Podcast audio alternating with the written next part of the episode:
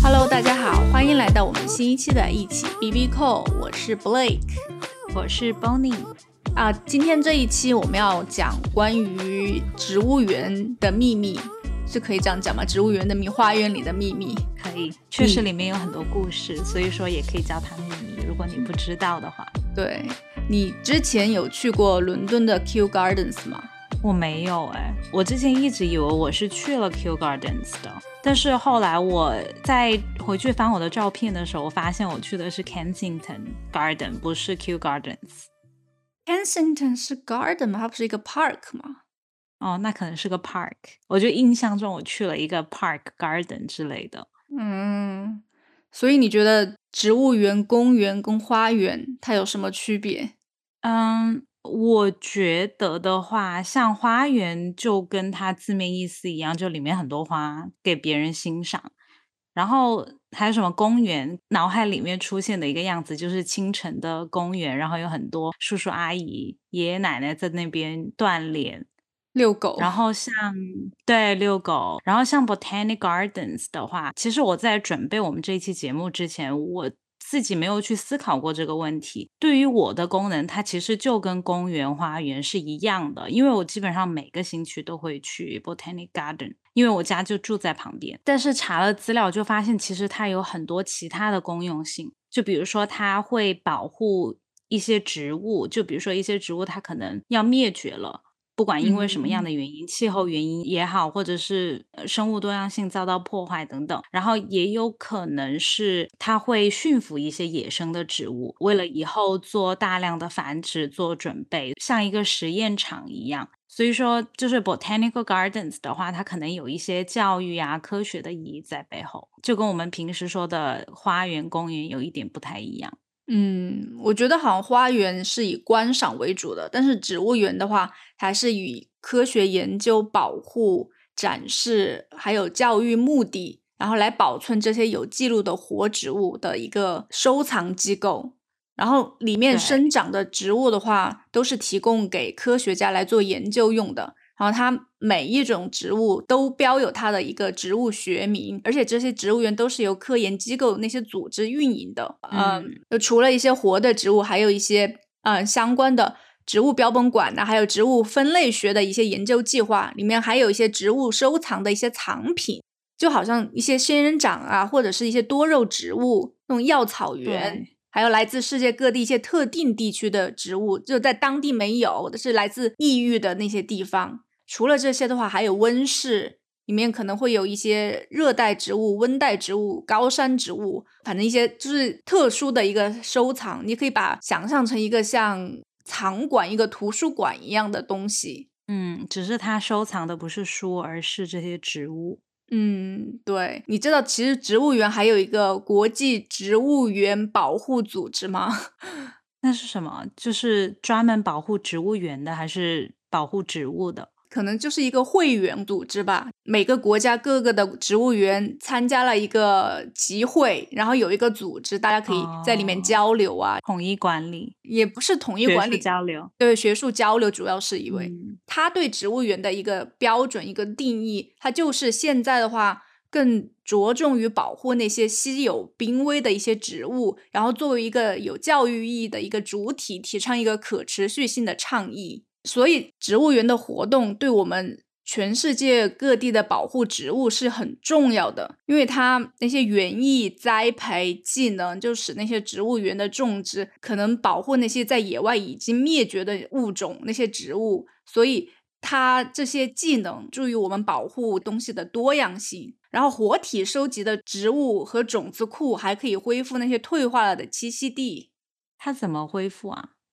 就它的活体种子啊，还有它收集的活体植物哦，再把那些收集的东西，如果它真的就是遭到破坏了，它再把这些种子放回野生的环境，把它修复回以前的样子。嗯，对，所以里面的那些科研人员主要职责就是在研究这些植物的分类学、遗传学，然后还有植物的化学，开发有用的这个植物的特性。嗯。所以一旦环境发生了变化了以后，就因为环境变化而生病那些植物就可以提供一些有用的信息，特别是现在气候变化带来的威胁尤其重要，极端天气又特别的多。一旦那些植物面临灭绝的时候，植物园在这里就发挥了很重要的一个一个作用。嗯，其实植物园最早的例子可以追溯到大约三千年前的古埃及，还有那个哇，美索不达米亚那些地方了。哦，美索不达米亚，然后你记得那个你背的那个？对，哎，你怎么知道我有背这个？其实讲到这个词的时候，我脑袋里面直接就跳出了我记得那个地方样子，宫殿出来了。对，我的记忆宫殿浮现出来了，嗯对，那还是有用的知名记忆宫殿。有用。反正就是第一个具有科学基础的一个真正的植物园，它是出现在十六世纪和十七世纪创建的意大利的物理园。然后从现代的意义来讲，植物园就是从物理花园演变而来的，因为它主要的目的就是培养那些草药，用于医学研究和实验。第一个物理花园就是比萨大学的花园，意大利的，它是一五四三年创建的。以后那些其他的意大利大学也纷纷开始效仿。这些花园纯粹就是用于植物学的一个研究，它不是拿来观赏用的。但是这些到十六世纪的时候，这些药用的花园就已经传到整个中欧、欧洲的其他大学了。然后，但是植物园就随后在十六世纪跟十七世纪的发生了用途上的变化，这些就是变成了一个国际贸易的一个开端。其实我想补充一点，你刚才不是说最早可能是在米索不达米亚那个文明吗？嗯我觉得那个时间点好像就是刚好是人们开始开始要驯服一些野生的植物，就比如说我们现在吃的小麦这些谷物。为什么说它是植物园的前身？就是因为在我们人类驯服它的时候，它就是一种野草，它自己想要到的地方生长的。对对对，随意随意生长的一种野草，但是是人们开始开垦土地，然后把它们全部种在一起，嗯也算是驯服了它们。所以说，就是如果你硬要说的话，它其实就算是植物园的前身。然后，植物园的功能其中一项就是我们是否可以驯服这一种或者那一种野草的一个实验田。对，然后后来就演变成了专门用于草药那些医学研究和实验的一个目的。对功能性可能就越来越广，它就不嗯只限于比如说驯服小麦啊这些，还有一些探索草药之类的。嗯，后来慢慢就开始做贸易生意了，因为像伦敦的 Kew 嗯 Gardens 和马德里的皇家植物园，它的建立就是为了尝试培育出那种你出海探险中带回来的热带新物种。然后这些花园就它不仅是促进了那些热带食物的一个探索，还帮助热带地区建立了那些新的花园，来培育那些发现的新物种。所以到十九跟二十世纪的时候，整个欧洲和英联邦都创建了什么市政和市政花园，所以几乎这些花园是游乐花园，很少有科学计划的，除了那个。密苏里植物园是一个例外，它是一个美在美国建立的第一批植物园。嗯好像在过去的五十年里面，因为那些保护运动的出现，还有植物园作为一个科学机构就得到一个复兴，因为他们现有的一些收藏品和他们在植物物种繁殖方面拥有一些科学知识，就它被认为对保护是很重要的。然后到了我们二十一世纪，在全球一百四十八个国家里面，已经有一千七百七十五个植物园了，还有更多的在规划当中。所以嗯，在历史上，其实它的扮演的角色也是不断的变化的，因为它随着新的挑战出现，就我们还要继续满足对这个社会的要求，就主要是以旅游为目的。每年植物园的话，差不多可以吸引五亿的游客，因为他们对国家的经济也是很重要的一个贡献者。嗯，就像我这种，哎，但是我没消费，但是你进去可能会喝瓶水啊，喝喝个咖啡，你会吗？我不会，但是我会在旁边的超市买一点水果进去 picnic。啊、但是他会收税吧？可能。但是它其实有很多收费项目啊、我之前在疫情期间，我有看到一个广告，就是在 Royal Botanic Garden，它有一个森林疗愈课程。我没有去参加，因为我本来想报名的，但是后来就是马上就封城了。它是两个小时的 tour，它就会带你在里面感受大自然的力量，还是什么？应该有一个人带着你去感受，可能跟那种冥想啊类似的吧。嗯，然后它还有那种介绍鸟的 tours，比如说你们看到什么鸟，它给你解释这是什么类型的鸟。然后还有划船呐、而且到夏天的时候，我不知道其他的 botanic garden，但是墨尔本的这个最受大家喜爱的，不管你喜不喜欢公园，都很喜欢去的一个就是露天电影。我觉得很多人可能也去过露天电影，但是它在一个就是周围都是植物的露天电影，跟其他的可能还是有一点不一样。因为我记得我们当时有看那个电影叫嗯，是是小李子演的一个叫什么《荒野猎人》，你看过吗？没有哎，是一个挺黑暗，就是讲小李子他就是被熊攻击了，然后又被他同伴抛弃了之后，他在一个荒野里面怎么生存下来？他把那个熊杀了，然后把他的皮扒下来取暖。反正就是因为我平时不看这种，我不知道为什么，就是我朋友买的这个电影的票，我们去看，我本来就很怕，然后加上听起来有点吓人呢，还把人家皮扒了。对，而且关键是就是是在晚上看的，周围的那些鸟就从树上飞来飞去，树也有沙沙的声音，就听起来更可怕。它就会有那种来自自然的一些音效，然后就会加重这个恐惧感。所以说，就是 Botanic Gardens，你在看露天电影的时候，也会有一些很特别的体验。反正这是一个很受欢迎的一个项目。然后我看到他们最近有一个新的服务，就是你可以在那里租椅子，因为大家可能经常喜欢在那边看看书啊什么的，然后跟朋友野餐啊，有些人可能想。坐在椅子上，其实大家都喜欢自己带，但是他可能提供一些零食想去坐一坐的人吧，其实也不贵。我觉得全天那个还好，全天就是十刀，然后如果你是两个小时的话就五刀，那其实？收费项目还挺多的耶，就你不消费，其实还是多的是人会消费的，只是你不是他们的消费目标而已。嗯，而且其实就是如果你不想花钱，它也有很多免费的 walking tours，而且是有人带着你参观里面。之前在查的时候，我就立马报了一个，看着还挺有趣的。它可能大概一到两个小时，然后就会有一个人带着群人，然后走不同的小路啊什么的。虽然我很熟了，但是我想听一听他的一些故事。嗯，对，然后像最近它还有那种艺术展，就是你可以手机在不同的地方扫它的二维码还是什么的，它就有那种 AR 的艺术品在半空中，就像当时玩 Pokemon Go 的时候。就是你对着一片空地，它会出来一个那个什么皮卡丘啊之类的，但是它这个的话，就会你对着空气，它就会出来一个艺术品，会有一些就是乱七八糟的小游戏，还挺好玩的。所以说，为什么每次别人如果要来 Melbourne，我都会想说要去 Royal Botanic Garden 玩一下。嗯，虽然对于很多游客来说，这可能不是被考虑的一个，因为大家可能都想去打卡一些比较著名的景点。所以墨尔本比较著名的景点是什么？你现在让我想，我想不起来，我只是想到悉尼歌剧院，但是它不是墨尔本的。墨尔本著名的景点让我想一下，有那个火车站 Flinders Station，然后有什么大家喜欢去坐小火车，然后喜欢去。哦我们会不会讲的太偏了呀？哦，我为什么只是开始讲墨尔本的旅游？我只是好奇问一下，因为你说墨尔本，大家哦可能第一选择不是去植物园，而是去什么其他的景点。突然问着，我就突然有点想不起来墨尔本有什么景点了。嗯，那我对澳洲的印象，我只有悉尼歌剧院，我觉得那是你的问题。有可能。嗯嗯，但是我觉得 Botanic Garden 就是，比如说，我一直都很喜欢皇家植物园，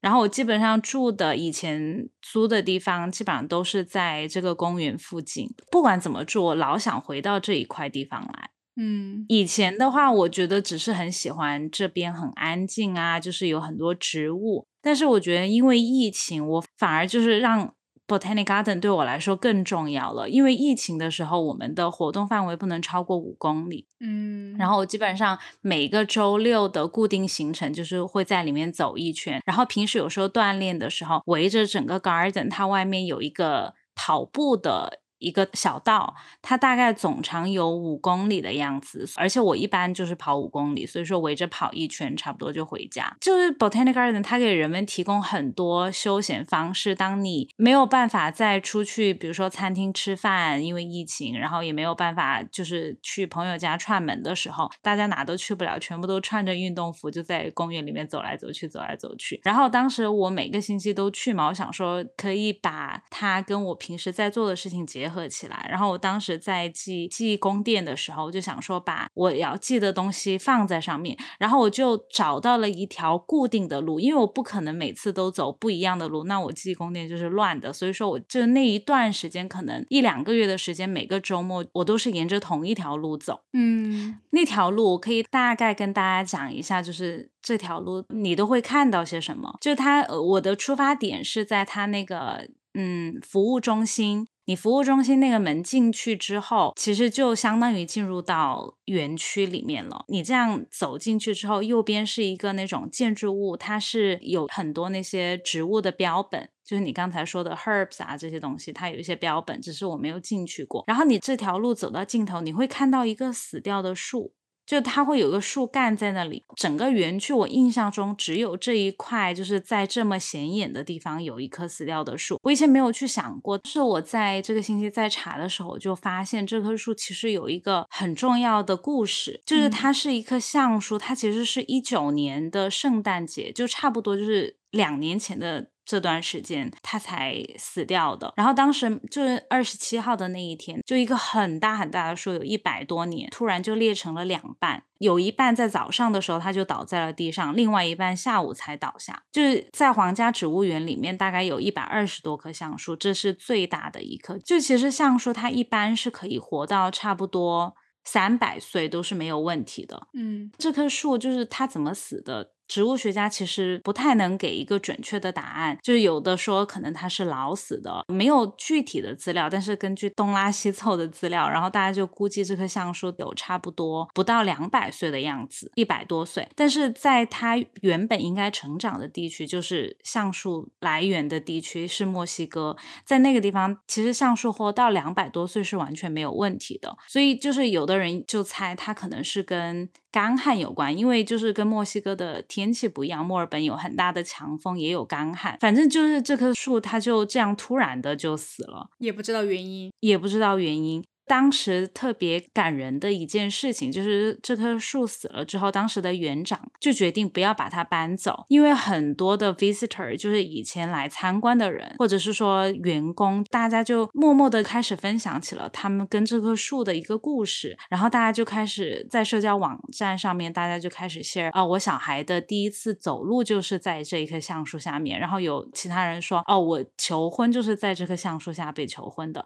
大家就开始 share 很多。这个故事，园长就觉得这棵树陪大家陪了一百多年，从还在战争年代的时候，它就在这里了。所以说，他就做了一个决定，就是不要移走这棵树，就把这棵树放在这里给人们悼念。但是那棵树是橡树园最老的一棵树吗？最壮的一棵树？它是那个橡树园里面最大的一棵树。嗯，怪不得大家都想在下面留下一些记忆。主要是它是在一个很显眼的位置，就是我刚才不讲嘛，你进入那个 service center 进去之后，你沿着那条路走，你要在分叉的时候见到的第一个就是它。嗯，后来它就没有被移走嘛，然后园长还把它的那些。倒下来的一节树干，比如说把它做成了椅子，让大家可以坐在上面。就虽然这棵树已经死了，但是它还是可以用其他的方式陪伴墨尔本的人。但是我觉得有些树好像看着是死了，但是过个可能几十年以后，它又开始慢慢的生长。那什么枯木逢春，好像是也有这种例子的。你说从它剩下的树干吗？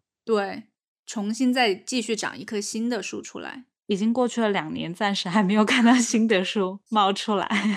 嗯，可能有 一天不知道以后不知道，Hopefully。对对，反正这棵树它还在那里，所以所以你下次去 Botanic Garden，你可以从这一棵树开始，呃，然后你往右边那条路走，你就会看到一些其他的各种各样的植物，而且它的那个道路两旁它有一些小岔路，你如果就是选择走小岔路的话，它其实非常短，它就稍微就是像一个括号一样，你只是稍微弯出去一点，穿过，然后走完，你还是回到正路，但是在这个小岔路的里面，它非常。常的窄，你就感觉你是在一个森林里面，根本就不是在一个就是城市里面的 garden。它是什么？是竹林？没有，它有各种树。嗯，因为像 botanic gardens，它里面就是一个非常多样性的一个代表。因为你基本上很少看到一大片同样的东西，基本上都是各种各样的植物是在一起的。嗯。但是它会有分区域，就比如说这一块地方种植的主要是新西兰的一些特别的植物，然后这个地方种植的是澳大利亚的，它还有一些区域是中国的，中国南方的一些植物。可能适合在澳大利亚生长，它就会也有一块区域是这样子的。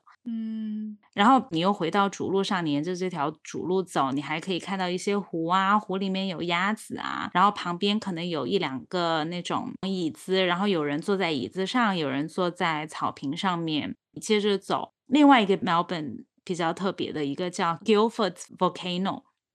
它不是一个火山，它不是，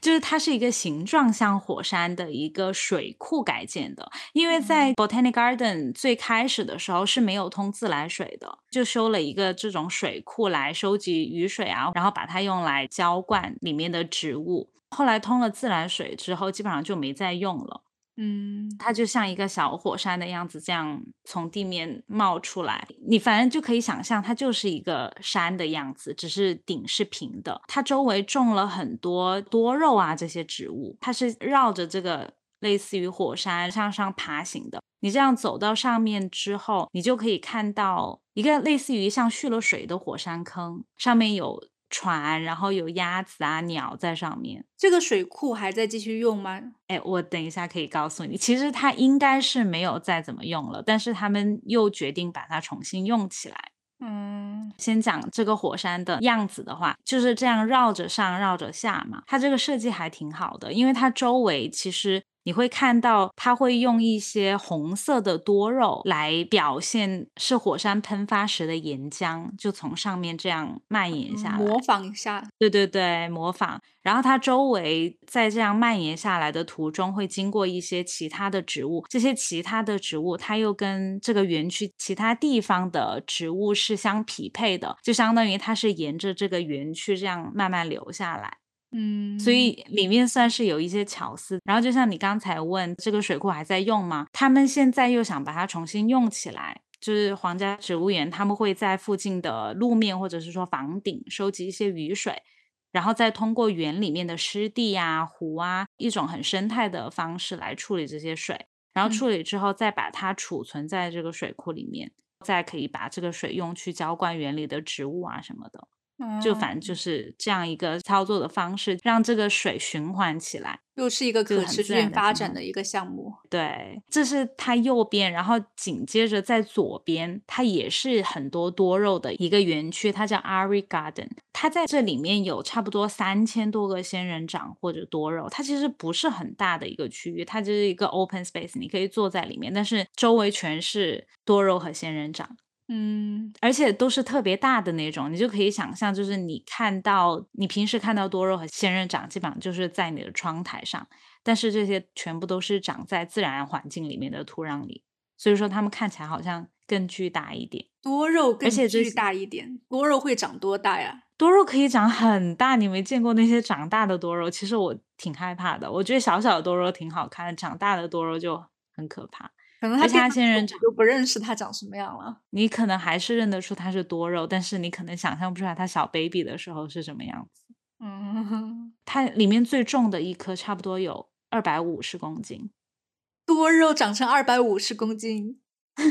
我我不知道那个最重的是多肉还是仙人掌，反正最重的就有二百五十公斤。它其实也是就最近几年被一个收藏家捐赠的。那个收藏家是差不多在一九三零年去南美洲旅行的时候带回来的一大批仙人掌多肉，嗯，然后就捐给了皇家植物园。他们就为了这就是重新修整了一下 Ari Garden，嗯，反正就是 Royal Botanic Garden 比较特别的地方。但是我其实最喜欢的还是它里面的那些湖和那些草坪，因为我经常就是。很喜欢在那边躺着看一下书啊，或者是说，嗯，跟朋友约的时候就在那里面 picnic 一下。哦，然后它里面还有一个很大的那种办演唱会的地方，但是它是一个露天的，平时就是放在那里。你你如果自己几个朋友想去台上表演一下，我觉得应该也没有人拦着你，因为它也没有任何保安啊或什么的。它平时就是相当于一个建筑在那里放着。那是不是音乐节一般都可以在那里办呢？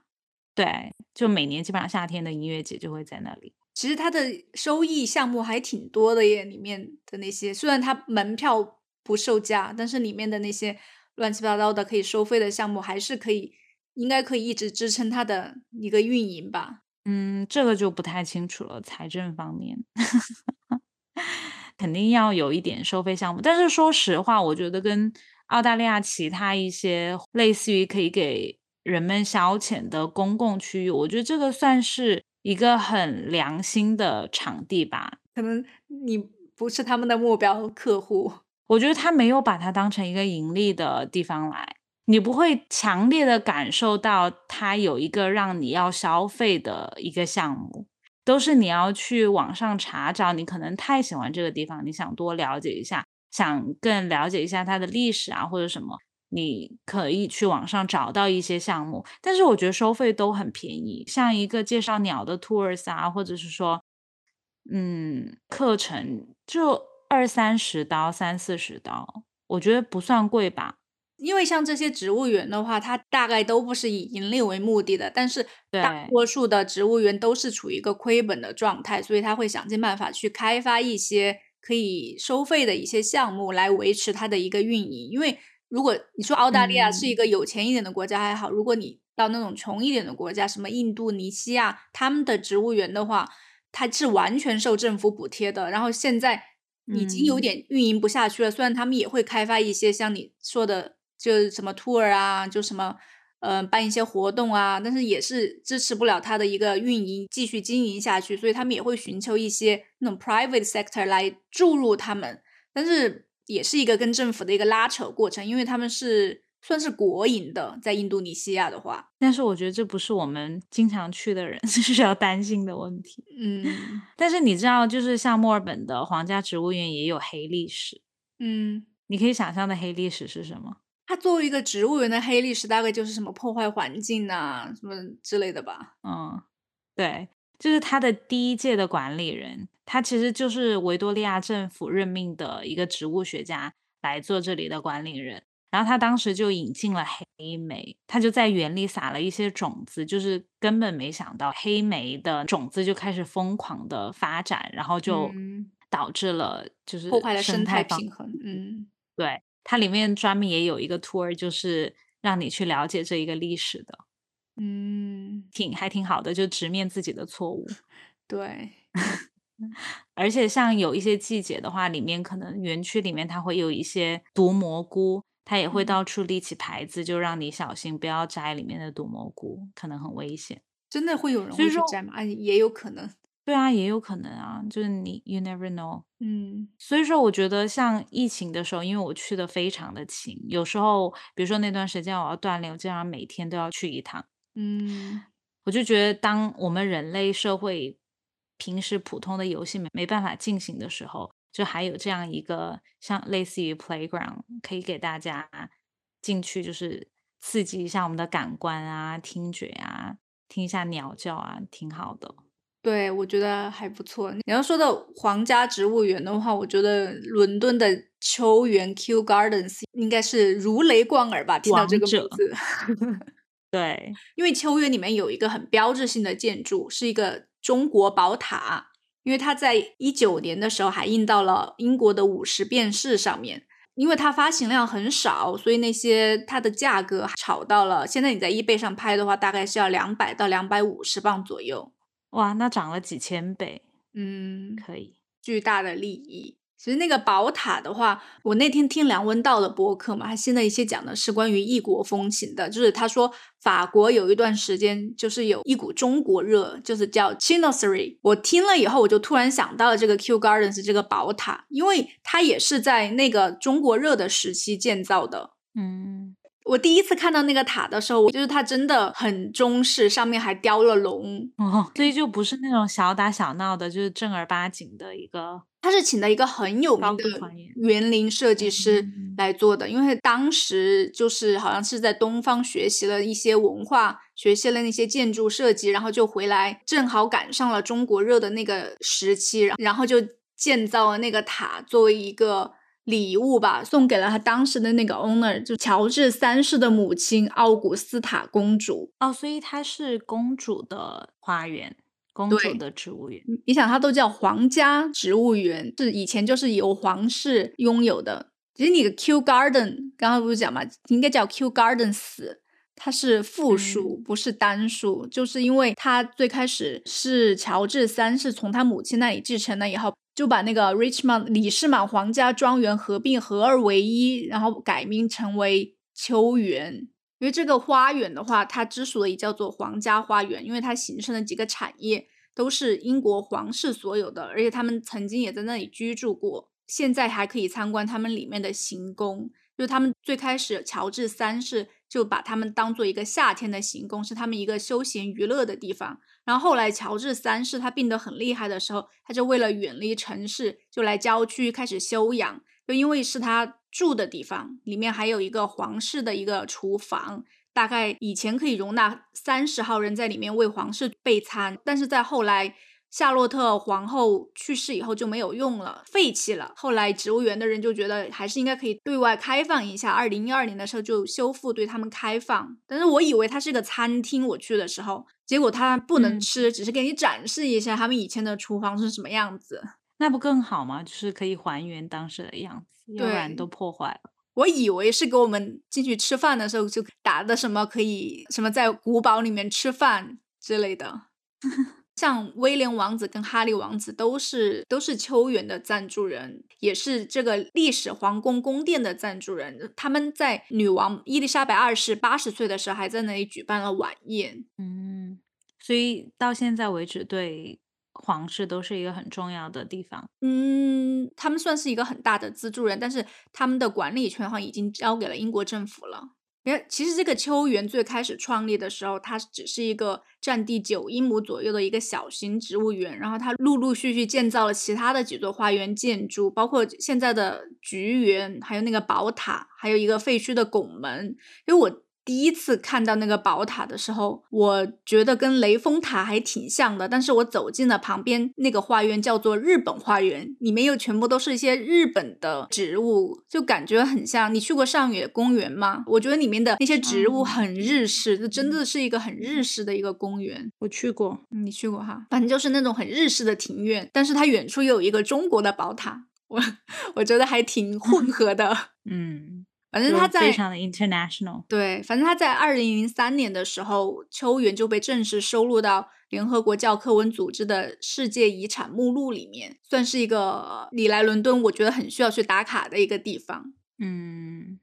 反正我觉得他没去哦，你。你下次去，我下次要去，因为你那天跟我发在秋园里面晚上的那个灯展，我觉得还挺美的。对，它每年都有一个灯展，但是它是收费的，不过里面还是物超所值，因为你可以学习到的东西很多。嗯，我觉得每个皇家植物园它可能管理的方式不一样，有一些它可能需要的花费也更多，嗯，有些可能比较原生态，它可能花不了那么多钱，就不知道。因为它可能更多的是一个科研为基础的，因为它现在都是。最开始的发展就被他的那个是叫 Joseph Banks 的领导下，才有现在的一个蓬勃的发展。因为 Banks 他在全球派遣了很多植物。收藏家他收集那种很稀有、不寻常的、很有趣的一些植物标本，就把这个植物园的 level 提升了一个很高的水平。反正在他的带领之下，Kew Gardens 成为了世界植物中心的一个储藏地，植物学的一个研究中心。但是 Banks 和乔治三世在一八二零年去世以后。这个花园就年久失修，但是在他们苦苦的挣扎了几年，直到一八四零年交给了英国政府，皇室还捐赠了一些周围的土地，就使这个花园的总面积达到了两百英亩。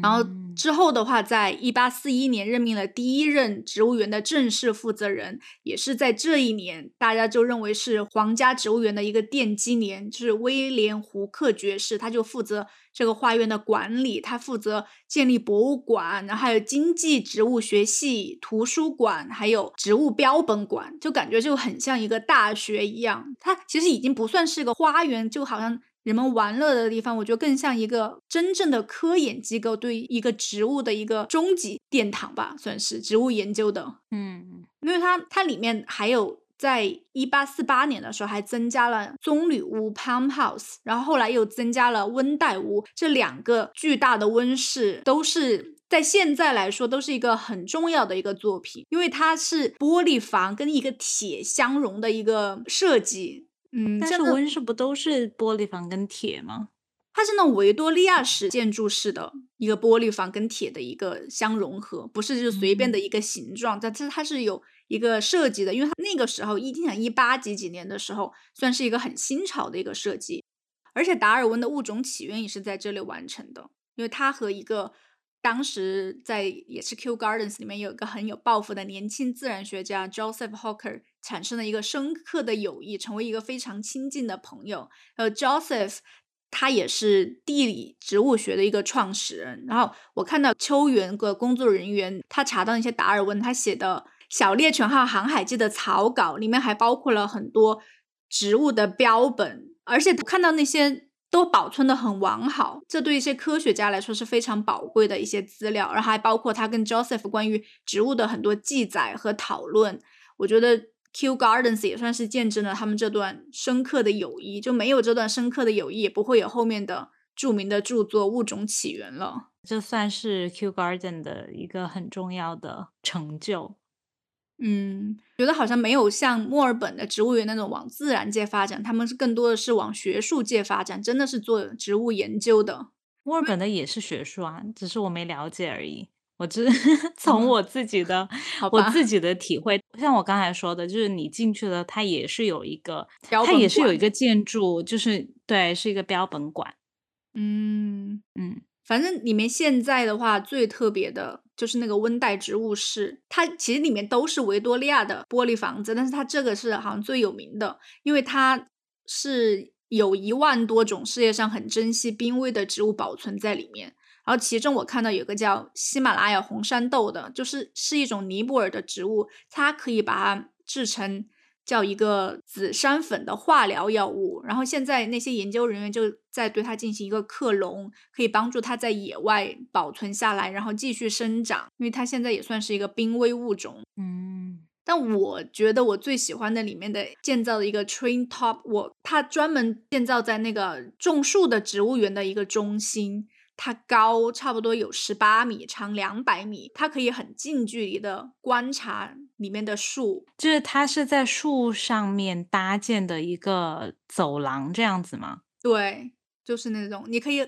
很很近的去看那些树枝里面的很复杂的一些生态系统，还有那些一个充满鸟类、昆虫的一个真菌世界啊，这个好有趣哦。而且它在地面上还有那种树干的雕刻，就展示了树木里面的一些微观的一些元素，就解释它们是怎么生长的呀。然后一条，然后还有一条路把你带到地下去，地下是一个研究土壤建造的一个地下实验室。哦，就是你可以看到真正的地下的土壤的一个结构，就是它可能是玻璃的那种。嗯，里面还有它真正的科研人员在里面做研究。哦，哇，好遗憾哦，没有去 Q Garden。而且里面那个园区里面种了差不多一万四千个树，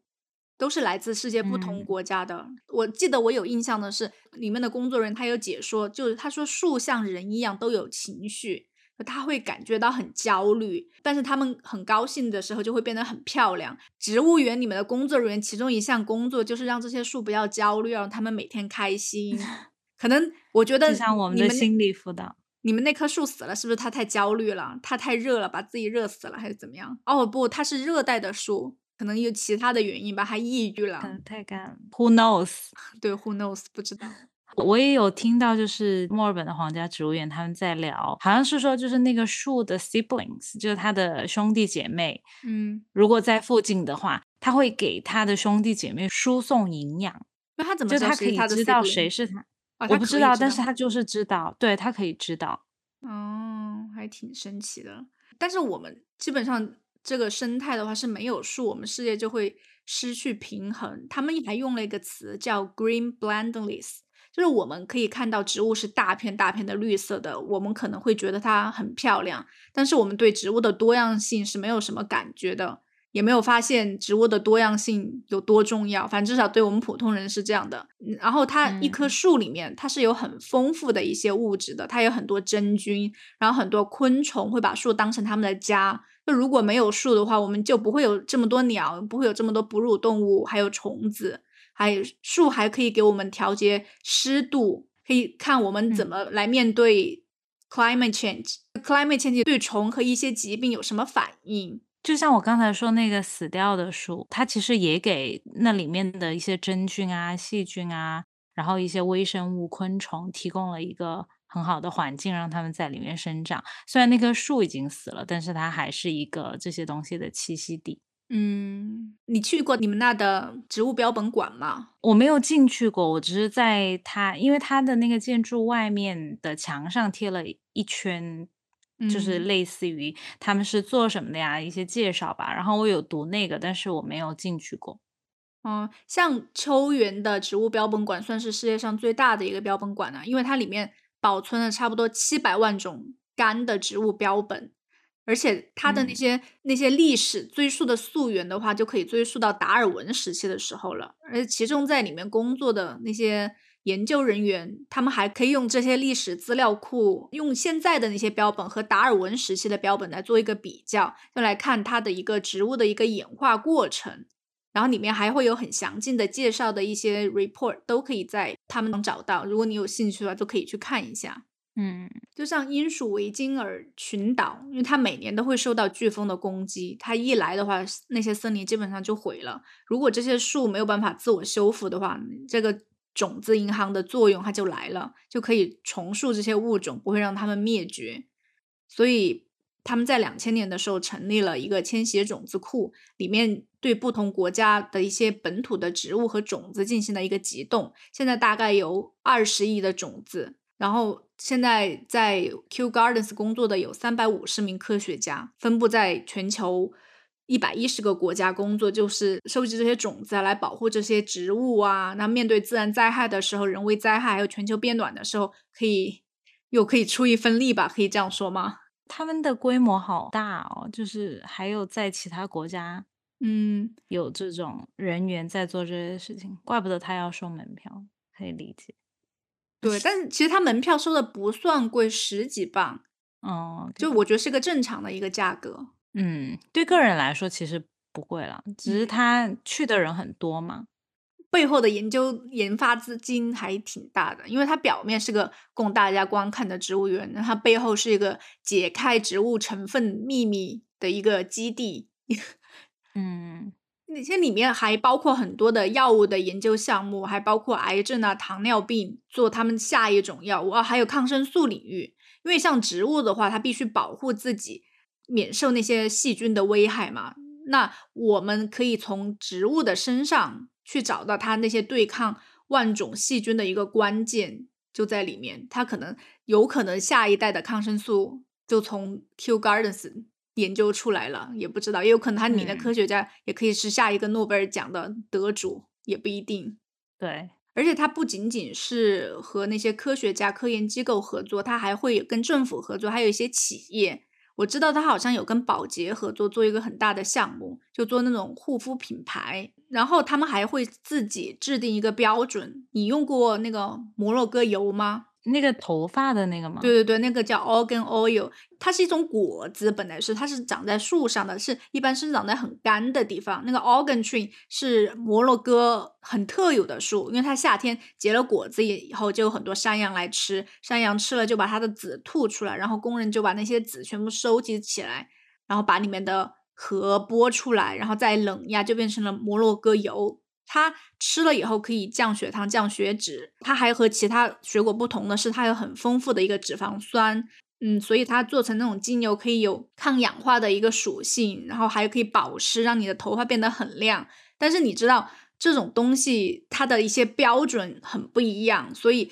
Q Gardens 就根据它的这个植物的一个特性做出了一个标准，就是什么达到什么 level 它才是好的，什么什么 level 它才是不好的。大家很多那些品牌都会 follow 它这个标准来制作一些商品出来。嗯，但是他们他打的那些标签都是说它是 organic。它除了这些制定标准的话，它他们自己的商店里面还会做很多周边，都是跟植物相关的，还有一些护肤品啊、香皂啊这些。哦我记得我买了一个它的香皂，好用吗？挺植物的，有点植物的。我我觉得有点过香了。我不知道它应该是没有放香精吧，哦但是我觉得太香了，我有点受不了那个味道。嗯，大概我大概懂你在说什么。对我我不知道是什么原因，反正我觉得可能压的还是怎么样，我有点过香了，我不太喜欢。嗯我喜欢稍微没有味道那么重一点的，淡一点，淡一嗯点的。对哦，我记得我上次去的时候，里面有一个画廊是我很喜欢的，我不记得他的名字了，但是我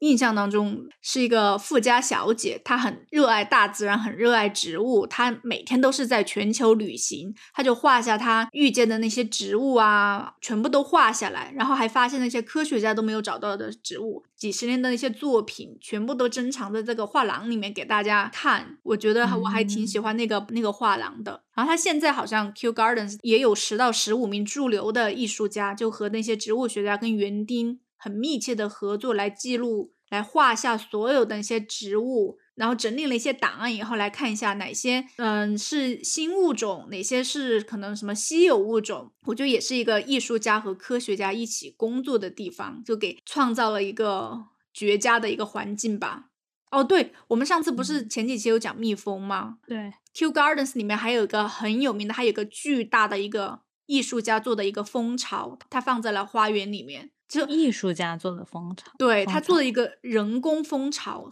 巨大的，它不是一个摆设，它是真的连接了一个真实的蜂巢的，就里面有一千多个 LED 灯。蜜蜂在真实的蜂巢里面有互动交流的时候，那些 LED 灯就会闪，哦，跟蜜蜂有一个真实的交流，而且它下面还有个装置，就是它旁边有一个木棍，你咬一根木棍放在这个里面，你就可以感受到蜜蜂的震动。因为你知道蜜蜂都是以跳舞来震动来交流的吧？你可以，嗯你可以跟它交流，虽然你都听不懂它都说什么，嗯，嗯他可能也听不懂你在说什么。我我只是听它说什么，我也不会说它说的话。反正里面除了植物啊，还有很漂亮的艺术作品，我觉得它里面真的很大。如果你很喜欢大自然、喜欢植物的话，或者是你想去拍照打卡，我觉得秋园 Kew Gardens 绝对是一个绝佳的地点，因为它里面有很多的主题花园，还有很多的温室，还有咖啡厅、餐馆、博物馆、艺术画廊都可以来参观欣赏。而且现在到冬天的晚上，它都有一个灯展，都是很漂亮的。那个很漂亮，就很像到了一个萤火虫的山洞里面那种感觉。看照片，嗯，对，我可以把它发到我的极客上面，大家有兴趣可以去看一下。嗯，我看那个就是武汉植物园，它其实也有这个耶，就灯展。哦，对嗯，因为武汉其实它也有一个超大的植物园，也是嗯用来做科学研究。对，是中科它院旗我看了一下下的。对我看了一下，它比墨尔本的皇家植物园差不多大九倍，嗯而且它还有那种小的电瓶车可以租，嗯，就不太费脚感觉。对，而且它有一段时间，它还会赠送免费的空气净化的植物，来告诉大家，现在我们要保护环境，怎么怎么样，也很你说哪里？武汉植物园。哦，是哦，嗯，他不是一直送，有一段时间，就是因为他做这个动作，所以被记录到了那个国际植物园保护组织里面，作为一个 case study，告诉大家说啊，现在植物园哪些嗯做了一些什么利于我们可持续发展的一些事情，都有一些做记载的。然后它里面还提到墨嗯西哥的植物园，他说可能通过他的那个 gift shop 来支持那些当地生产者的一个公平贸易，就支持他们的一些呃可能植物啊、一些农产品之类的。嗯，所以大家经营植物园的方嗯式都越来越有创意。对，所以你下次来的时候，邀请你一起去 Kew Gardens 去看一看。我觉得得我要住在 Kew Gardens 旁边。你知道 Kew Gardens 是伦敦最贵的一个区吗？它在 Richmond。哦，是吗？好吧，那我那我还是住你家，然后每天去。对我家也还好，也不是很远，我看了一下，四十分钟吧。嗯，可以，可以接受。你要你要每天陪我去吗？每天都去，我跟你讲一下，门票差不多十八磅每天，你每天都去，你哦，感也是哦，我忘了你们要收钱，好吧，我不去了，我周末去。只去一一两次就够了吧？对你来墨尔本的时候可以每天去。对，因为它是免费的，好抠门哦，感觉两个主播。对啊，因为这种每天去的地方，你如果每天都要花钱，就感觉有点舍不得。嗯，好吧，今天差不多就到这里了。我们今天做这期节目，其实就是因为很喜欢植物园。我不知道你了，但是跟我的生活是真的是密切相关的，就是我住在哪里，然后我周末干什么，基本上都会考虑到这个地方。然后我觉得在未来，我觉得我也很想要继续去探索这个地方。然后如果你有机会来到墨尔本或者是去英国的话，希望你有机会去参观。对，有机会可以去玩一下。那好吧，那我们今天的节目就到这里结束了。感谢你的收听。如果你喜欢我们的节目，请记得点赞订阅。那我们下期再见吧，拜拜，拜拜。